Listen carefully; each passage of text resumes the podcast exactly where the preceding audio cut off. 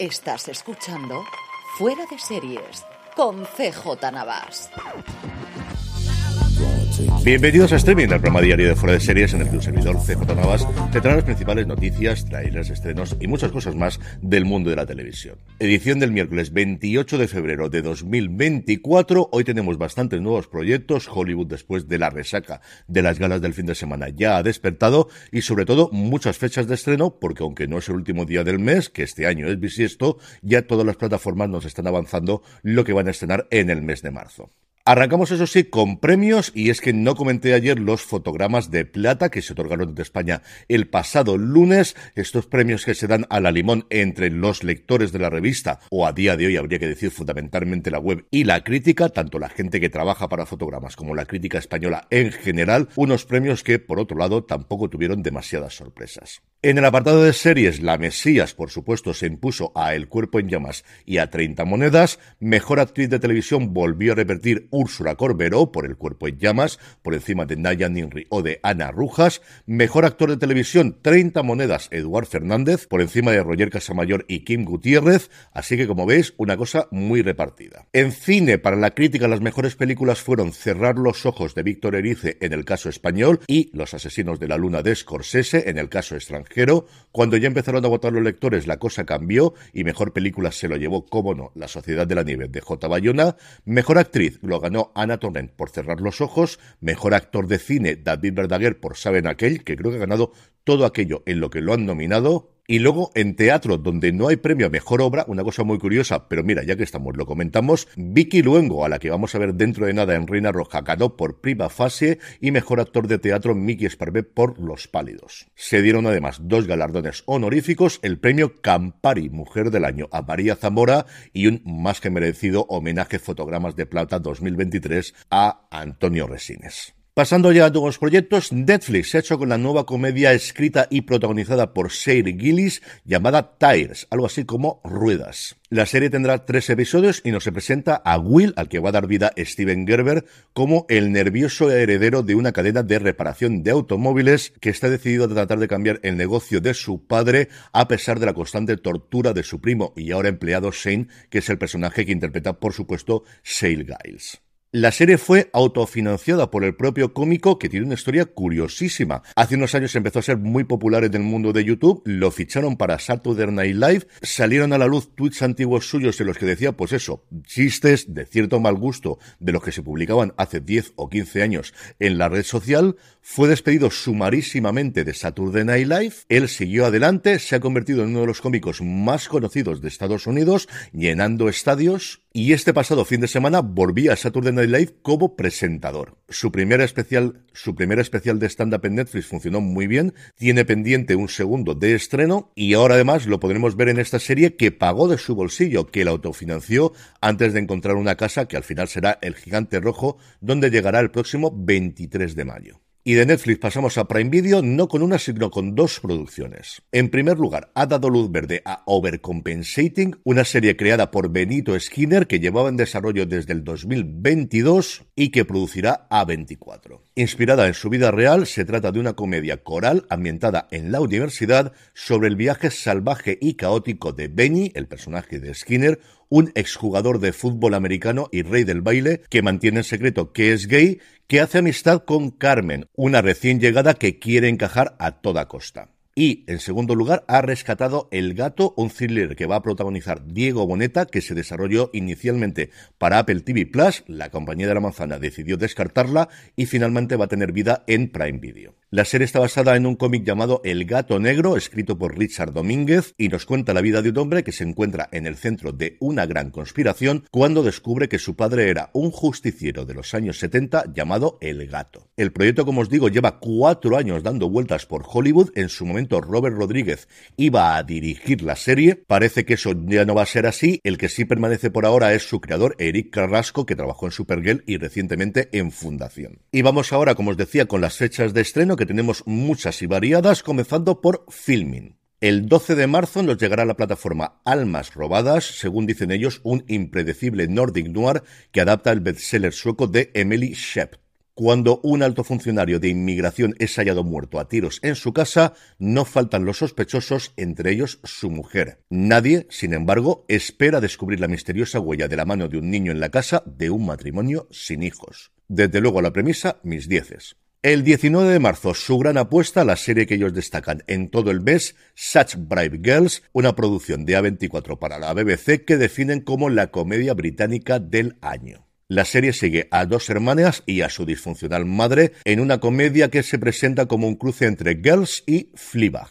Y luego continuaciones de series tenemos dos. El 16 de marzo regresa Power Play con la segunda parte de esta sátira política que narra la increíble historia de Gro Harlem Brundtland, quien a finales de los años 70 era una joven doctora a favor del aborto e, impresionando a todos a su alrededor, fue ascendiendo hasta convertirse en la primera ministra de Noruega en 1981 y luego la que más estoy esperando yo, que es la segunda parte de Sangre y Dinero, este retrato sobre la mayor estafa del siglo en Francia a cuenta del impuesto de carbono, que llega el 26 de marzo y según anuncian, si la primera parte era dinero, la segunda es sangre. Por su parte, Movistar Plus nos trae cuatro series internacionales en este próximo mes. Un par de ellas ya las sabíamos, las otras son novedades. Arrancamos el viernes 8 de marzo con la cuarta temporada de Todas las criaturas grandes y pequeñas, que ya se pudo ver en filming, que sabéis que tiene la primera ventana en nuestro país, pero hay mucha gente que la ve a través de la plataforma de Telefónica. El 11 de marzo nos llega Belgravia The Next Chapter, el siguiente capítulo, pero han mantenido el título inglés. 25 años después de Belgravia, este spin-off recoge las intrigas, el romance y el glamour de la serie anterior y nos adentra en el turbulento matrimonio entre Frederick y Clara Trenchard. La serie, como recordaréis, la creó Julian Fellowes entre que terminó Downton Abbey y comenzó la Edad Dorada, y está protagonizada por Benjamin Warwright de Guns of London, a ver cuándo por fin podemos ver la segunda temporada de Guns of London en nuestro país, y Harriet Slater, a la que pudimos ver recientemente en la quinta entrega de Indiana Jones. El 20 de marzo llegará Que ardan todos. Los Louis son una familia de fanáticos religiosos convencidos de que el fin de los días está a la vuelta de la esquina y de que quien no haya preparado su alma para el gran momento arderá eternamente en el infierno.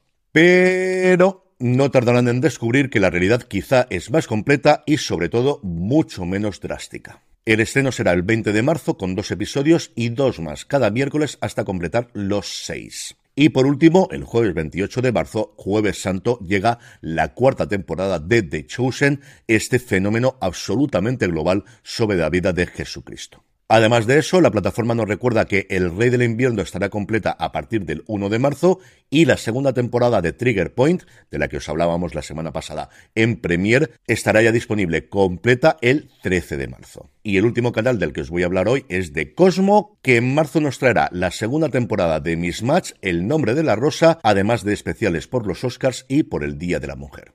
El 10 de marzo nos llegará la segunda temporada de Miss Match, este procedimental francés en el que dos mujeres, una juez y una policía descubren que son hermanas y resuelven crímenes conjuntamente. Y el 21 de marzo volverán a pasar El nombre de la rosa, la adaptación televisiva de la novela de Humberto Eco, protagonizada por John Turturro, Rupert Everett, Davian Hardown o Michael Everson. El 8 de marzo, a partir de las tres y media, se emitirá completa Noli, que si no la habéis visto vale muchísimo la pena. Hablamos de ella cuando se estrenó a finales del año pasado. Es una miniserie de tres episodios que a mí me encantó. Y luego para los Oscars emitirán Criadas y Señoras, El Río de la Vida y La Red Social, que la volví a ver en Navidad y sigue siendo tan buena como la primera vez que la vi.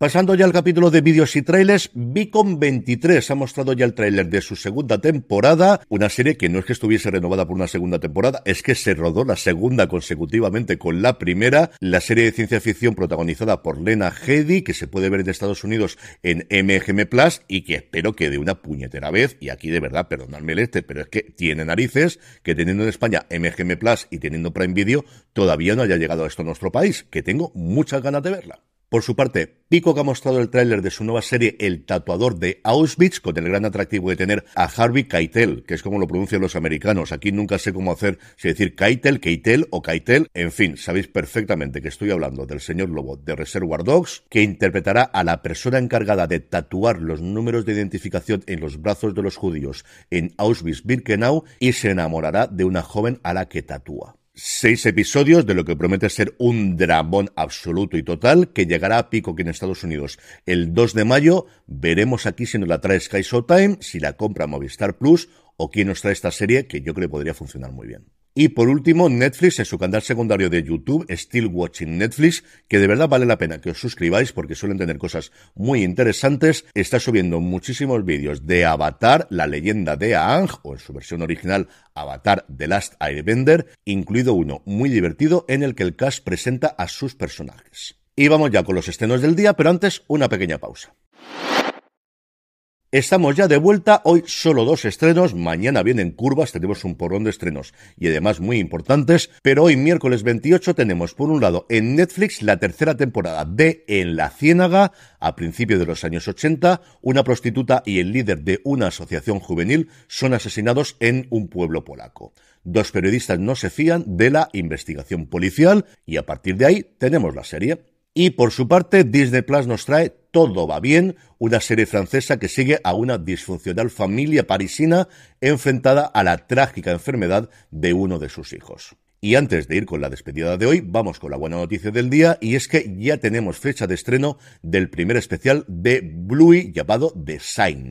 El episodio que durará 28 minutos por primera vez en la historia de Bluey se estrenará el domingo 14 de abril a nivel mundial en Disney Plus y no será lo único que podamos ver de Bluey en ese mes, porque una semana antes, el 7 de abril, tendremos un nuevo episodio, eso sí, de duración normal llamado Ghost Basket. Por supuesto que los dos episodios están escritos por Joe Bram, que ha escrito todos y cada uno de los episodios de la serie, que son más de un centenar a día de hoy, una serie que solo en Estados Unidos, que es donde tenemos este tipo de datos, fue la serie número uno para niños en edad preescolar, fue la segunda serie para todos los públicos más vista en Estados Unidos en 2023, según Nielsen, y cuando este pasado mes de enero se estrenaron 10 nuevos episodios, fue lo más visto en Estados Unidos, con más de 1.500 millones de minutos vistos.